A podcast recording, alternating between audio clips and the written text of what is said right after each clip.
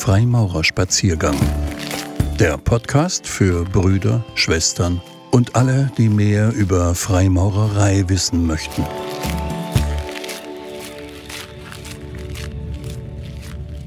Der Advent, das Licht und die Liebe. Ein Spaziergang mit Alexander Walter. Liebe Weggefährten, Besinnung in der Zeit der Besinnlichkeit kann nur gut sein. Mit Ihnen an meiner Seite will ich es wagen. Der Advent bezeichnet eine Jahreszeit, ursprünglich von Adventus Domini, Ankunft des Herrn kommend, in der sich die Christenheit auf das Fest der Geburt Jesu Christi, also auf Weihnachten, vorbereitet. Mit Jesu Geburt wird die Menschwerdung Gottes gefeiert, während der Advent auch an ein zweites Kommen Jesu erinnern soll. Der erste Adventssonntag stellt zugleich den Beginn des neuen Kirchenjahres dar.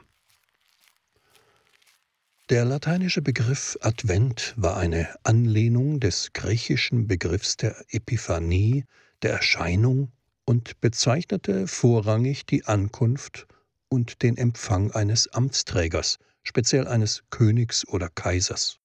Gemeint sein konnte aber auch die Ankunft der Gottheit im Tempel, und so übernahmen die Christen den Begriff. Ursprünglich war die Adventszeit in der alten Kirche bis 500 nach Christus eine Fastenzeit und eine geschlossene Zeit. Kein Tanz, keine aufwendige Feier, nur stille Trauung die vom 11. November bis zum ursprünglichen Weihnachtsfest, der Epiphanie, der Erscheinung des Herrn am 6. Januar reichte. Erst seit 1917 wird das Adventsfasten nicht mehr vom katholischen Kirchenrecht verlangt. Die heutige Form der Adventszeit geht auf das siebte Jahrhundert zurück, auf die Tempus antenatale Domini, die Zeit vor der Geburt des Herrn, oder Tempus Adventus Domini, Zeit der Ankunft des Herrn. Zunächst gab es zwischen vier und sechs Sonntage im Advent, bis Papst Gregor der Große, Pontifikat 590 bis 604, für die weströmische Kirche die Anzahl der Sonntage im Advent auf vier erstmals festlegte. Die vier Sonntage standen dabei symbolisch für die 4000 Jahre, die die Menschen nach dem Sündenfall auf den Erlöser warten mussten. Die verbindliche Regelung, wann die Adventszeit begangen wird, stammt aus der Schlichtung des Straßburger Adventsstreits. Dabei vertrat der Bischof Wilhelm von Straßburg die Auffassung, dass die Adventszeit volle vier Wochen betragen müsse. Am 3. Dezember 1038 entschied eine Synode im Kloster Limburg auf Betreiben Kaiser Konrads II., dass es nur vier Adventssonntage geben solle. Der erste also zwischen dem 27. November und dem 3. Dezember liegen müsse. Fällt der vierte Adventssonntag auf den heiligen Abend, so beginnt mit der Vesper dieses Tages das Weihnachtsfest. Das Konzil von Trient drei Sitzungsperioden von 1545 bis 1563 bestätigte diese Auslegung und zu einer rechtsverbindlichen Regelung kam es 1570 durch Papst Pius V. Die Jahreszeit des Advents umfasst somit immer 22 bis 28 Tage und erstreckt sich von der Vesper des ersten Adventssonntags bis zur Vesper des heiligen Abends. Was wäre aber die Regel ohne Ausnahme? Und so wird zum Beispiel im ambrosianischen Ritus, der in Mailand und Teilen der italienischen Schweiz gepflegt wird und der unter anderem im Benediktinerkloster Maria Laach erforscht wird, eine Tradition von sechs Adventssonntagen gepflegt. Der Advent ist von einem umfangreichen Brauchtum, das zahlreiche Symbole inkludiert, geprägt. So begegnet uns vielerorts der Adventskranz. Er trägt hier in der Regel vier Kerzen, die traditionell gegen den Uhrzeigersinn entzündet werden, wobei drei Kerzen der Liturgie entsprechend violett sind und die Kerze des dritten Adventssonntags Gaudete die Farbe rosa, also aufgehelltes Violett trägt. Je nach Tradition und Kulturkreis finden auch andere liturgische Farben Verwendung und die Zahl der Kerzen kann auch fünf, sechs oder in Anlehnung an die Tage im Advent zwischen 18 und 24 betragen. Den ersten Adventskranz hatte 1839 der evangelisch-lutherische Theologe und Erzieher Johann Hinrich Wichern Mitbegründer der Inneren Mission und Begründer der evangelischen Diakonie, in dem von ihm ins Leben gerufenen Rauen Haus aufgestellt. 1833 hatte Wichern, der gute Kontakte zur wohlhabenden Hamburger Bürgerschaft pflegte, finanziell getragen von dieser und somit unabhängig von staatlichen Zuwendungen, ein Grundstück mit altem Bauernhaus, dem Rugeshaus, aus dem im Volksmund das raue Haus geworden ist, übereignet bekommen. Jenes Haus lag im heutigen Stadtteil Horn, einem Gebiet, in welches vormals die von der Pest betroffenen Stadtbürger verbannt worden waren und wo der Galgen stand, damals rund sechs Kilometer außerhalb von Hamburgs Stadtgrenze, als Dorf mit 600 Einwohnern, während in der Stadt rund 100.000 lebten.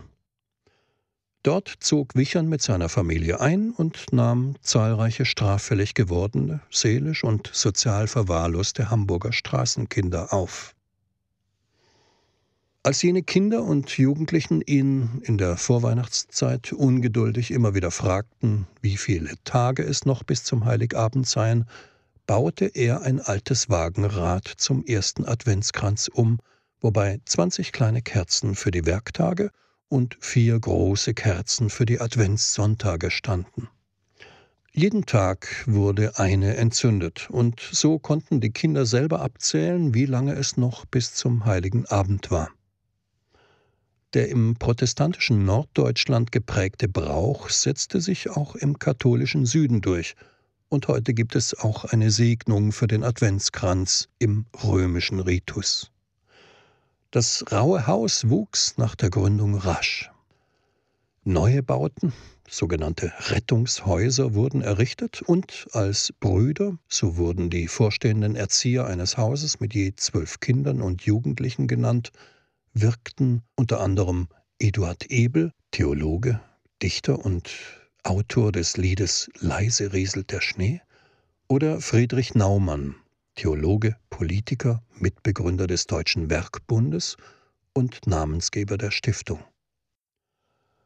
Im Zentrum des sozialerzieherischen Ansatzes Wicherns standen Freiheit, Unterricht, Berufsausbildung, Gespräche, Feste und Feiern, Gottesdienst sowie das Familienleben noch heute existiert das Raue Haus als Stiftung, die sich in Wohngruppen und Einrichtungen um Kinder, Jugendliche und deren Familien, alte Menschen, geistig Behinderte und psychisch Kranke kümmert.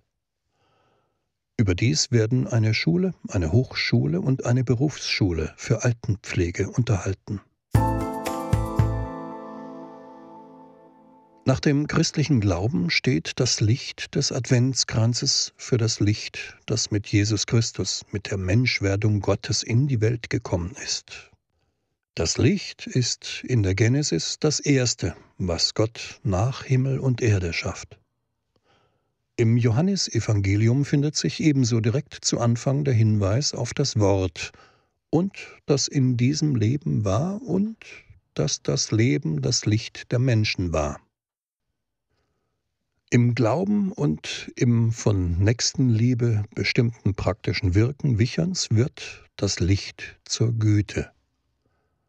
Nicht selten befassen wir uns als Freimaurer damit, was das Licht symbolisiert. Weisheit, Erkenntnis oder Wahrheit sind mögliche Interpretationen, aber auch Frieden, die Liebe oder das Gute können gemeint sein. Bei Lenhoff Posner ist zu lesen, Licht darf als eines der ältesten Symbole gelten, sicherlich als das größte, umfassendste, allgemeinste und verbreitetste, das die mannigfaltigste Auslegung gefunden hat. In Religion und Weltanschauung, in der Kunst und im Bereiche ethischen Höherstrebens hat es seinen Ort. Auch im biophysikalischen Sinne gebärt das Licht das Leben. Chlorophyll produziert im Rahmen der Photosynthese aus Licht Sauerstoff und Kohlehydrate. Nach christlichem Glauben ist im Leben wiederum das Licht. Und biologisch verhält es sich genauso. Das Kind wird wieder zur Mutter oder zum Vater. Als Freimaurer darf man sagen, dass das Licht in der Bruderkette steckt, in jedem einzelnen Bruder, die wiederum gemeinsam leuchten und deren Strahlkraft somit verstärkt ist. Die Menschenkette wird hier zur Lichterkette und der Strom, der sie zum Leuchten bringt, ist die Nächstenliebe oder Humanität. Die Menschenliebe ist der Brennstoff des Lichts des Lebens und der Advent ist die Zeit des zunehmenden Lichts in unseren Herzen. Ich wünsche Ihnen eine schöne Adventszeit und bedanke mich dafür, Sie auf diesem Spaziergang an meiner Seite gehabt zu haben. Vielleicht haben wir eines Tages das Vergnügen, auch physisch Seite an Seite zu wandeln. Mich würde es freuen. Ein Spaziergang mit Alexander Walter. Freimaurerspaziergang. Impulsvorträge von Freimaurern zum Nachdenken, Entspannen und für unterwegs. Wünschen Sie weitere Informationen über Freimaurerei und deren Hintergründe? Dann könnte Sie auch der Podcast Frankfurter Demokratiecafé interessieren. www freimaurer-frankfurt.de slash podcast und mit dem Titel Frankfurter Demokratiecafé überall dort, wo es Podcasts gibt.